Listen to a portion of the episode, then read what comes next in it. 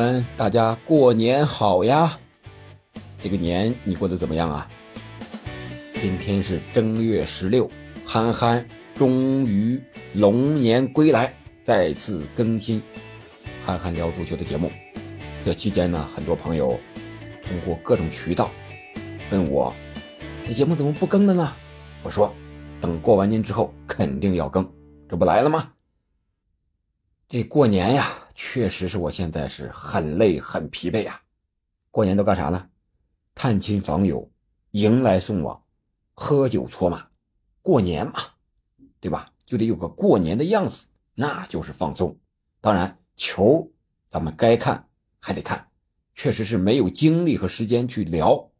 但是在这期间呢，我也补了很多课，把之前没有看的球，啊，最近这么几天稍微闲一点，我。都看了，补一补。所以说，咱们这个聊球的小节目呢，也适当的做出一些小调整，主要是主打时间，不有一个叫什么第一视角吗？是吧？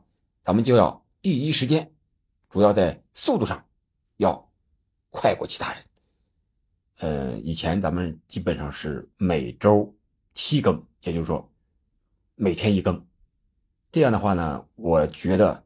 有的节目可能质量不是很高，求速度而不求质量了。那咱们从龙年开始呢，就是每周四更到五更，留出点时间，咱们把这个质量提升一下。大概分这么几个板块吧。呃，周日，也就是今天是周日，对吧？是豪门快评，一般的。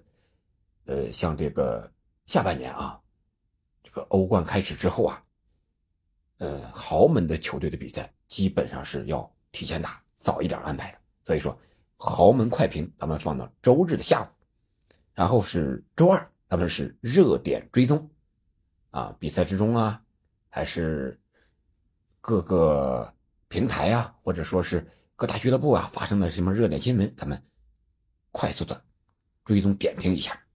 周四呢，如果是有欧战或者说是欧冠的话，咱们是欧冠速览，把这些个值得说的比赛，以最快的速度第一时间呈现给朋友们。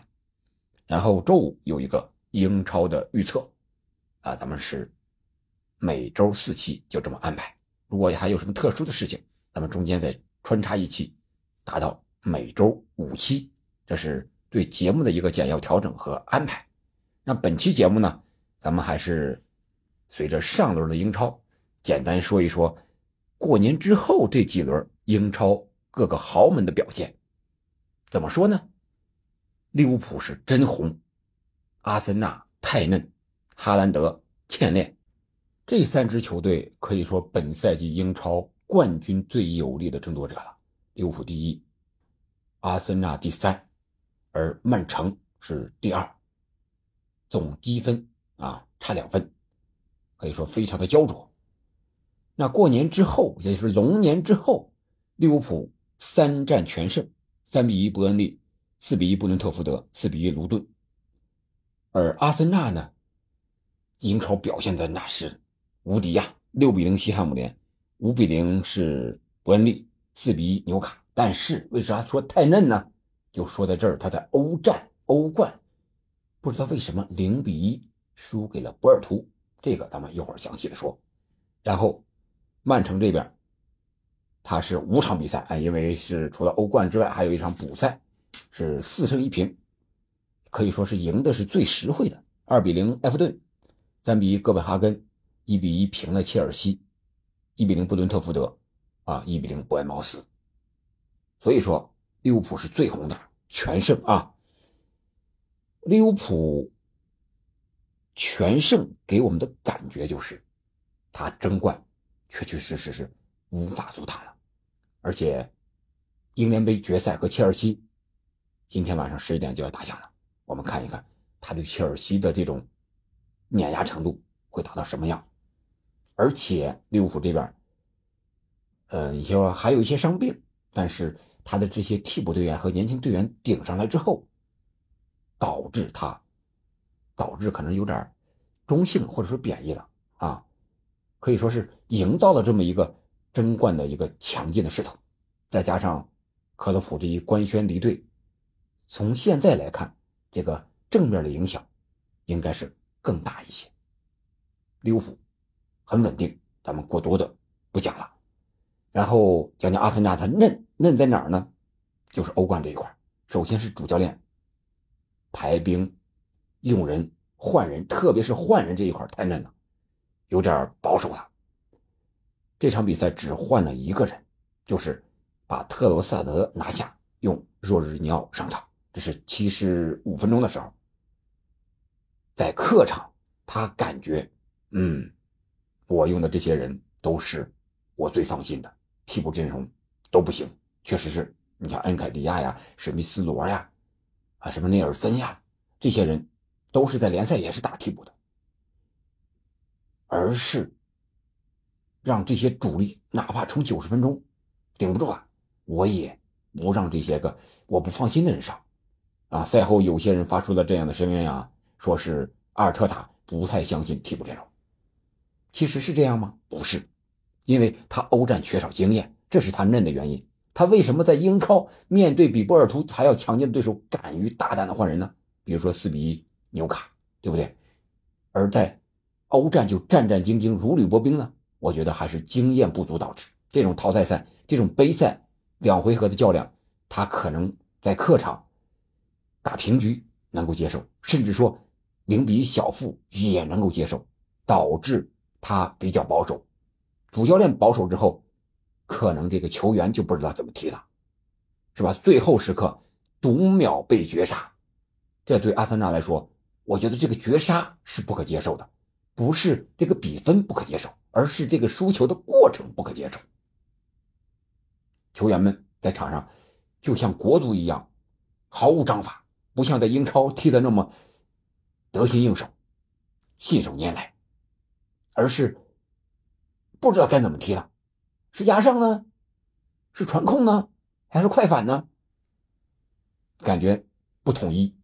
最后时刻，赖斯该封堵这个，呃，加莱诺那脚射门，结果在那等着被射，结果来了一脚世界波，这个是从上到下的嫩，啊，一个主教练没有这样的经验，然后球队之内有这样经验的人很少啊。若日尼奥还是打了个替补一样，若日尼奥就有欧冠夺冠的经验，是吧？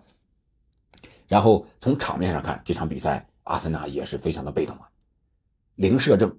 而且，这个从整个场面上来看，波尔图可不是一比零比分这么简单呀。如果是把握的好的话，可能这场比赛就决定了这场欧战的这个十六分之一决赛的一个归属啊。有可能阿森纳就止步十六强了啊。所以说，这么来看，给朋友们留个题目：你像欧战这种级别的比赛，淘汰赛啊。是经验重要，还是实力更重要？咱们可以在赛后讨论一下。就阿森纳打出来这个成绩来看，或者说打出来这个比赛水准来看、内容来看，你觉得是欧战、欧冠这种淘汰赛是实力更重要，还是经验更重要？这是阿森纳在联赛表现没有问题，是吧？呃，六比零、五比零、四比一。是没有问题，但是也体现出一个嫩嫩在哪，就是，嗯，持续的这种大比分的赢球，最终有可能导致的就是，你这边进球太多了，那边进不了球，也是嫩的一个表现。你该收拾收一收了，三比零、二比零还不行吗？是吧？保证稳了，拿下三分了。嗯，留着下一场再进球，欧战进球，英超进球。对吧？你的总进球数是有限的，我一直秉持这种观点。一个赛季你可能打进一百个球啊，一百二十个球多了，是吧？最多你打这么多球，结果你一共六十场比赛，你前五十场你用完了，你后十场有可能一个球都进不了，就是这么悬。所以说这方面阿森纳也是挺认的，抱着弱的能进球的就猛干啊，结果意见稍微强一点的就进不了球，找不着感觉，就是这种。这种事情在作怪，这也是韧的一个表现啊。然后是哈兰德，说曼城为什么扯到哈兰德了？重点讲讲哈兰德，为什么说他欠练呢？不是说他不好，不是说能力不强，他也强啊，他现在也是英超的最佳射手啊，对吧？也是各项赛事二十二个进球六个助攻啊，在英超是十六个进球五个助攻啊，但是他的短板依然的突出，短板是什么？就是右脚和头球都是短板。对于前锋来讲，常规武器左脚右脚头球，对吧？但是哈兰德来讲呢？左脚确实天下无敌啊！你看他对埃弗顿的进球，还有对伯恩茅斯啊，不是伯恩茅斯，是这个布伦特福德这个进球，都是他最擅长的进球方式，就是球传他的脚下，他右脚调整好，然后同时把这个后卫扛开，甚至扛倒，甚至碾压，然后左脚大力的要么抽射，要么推射一个角度，和守门员单挑，得让他有空间、有速度。啊，还是在右左脚上，这是哈兰德最擅长的一个进球方式。然后我们看他这几场比赛，特别是上一呃昨天晚上啊，今天凌晨对伯恩茅斯浪费了多次机会，这场比赛他评分也是最低五点五啊，还是五点七分。然后这个浪费机会是三次，本赛季在英超一共是浪费了二十四次机会。比努涅斯浪费的机会还要多。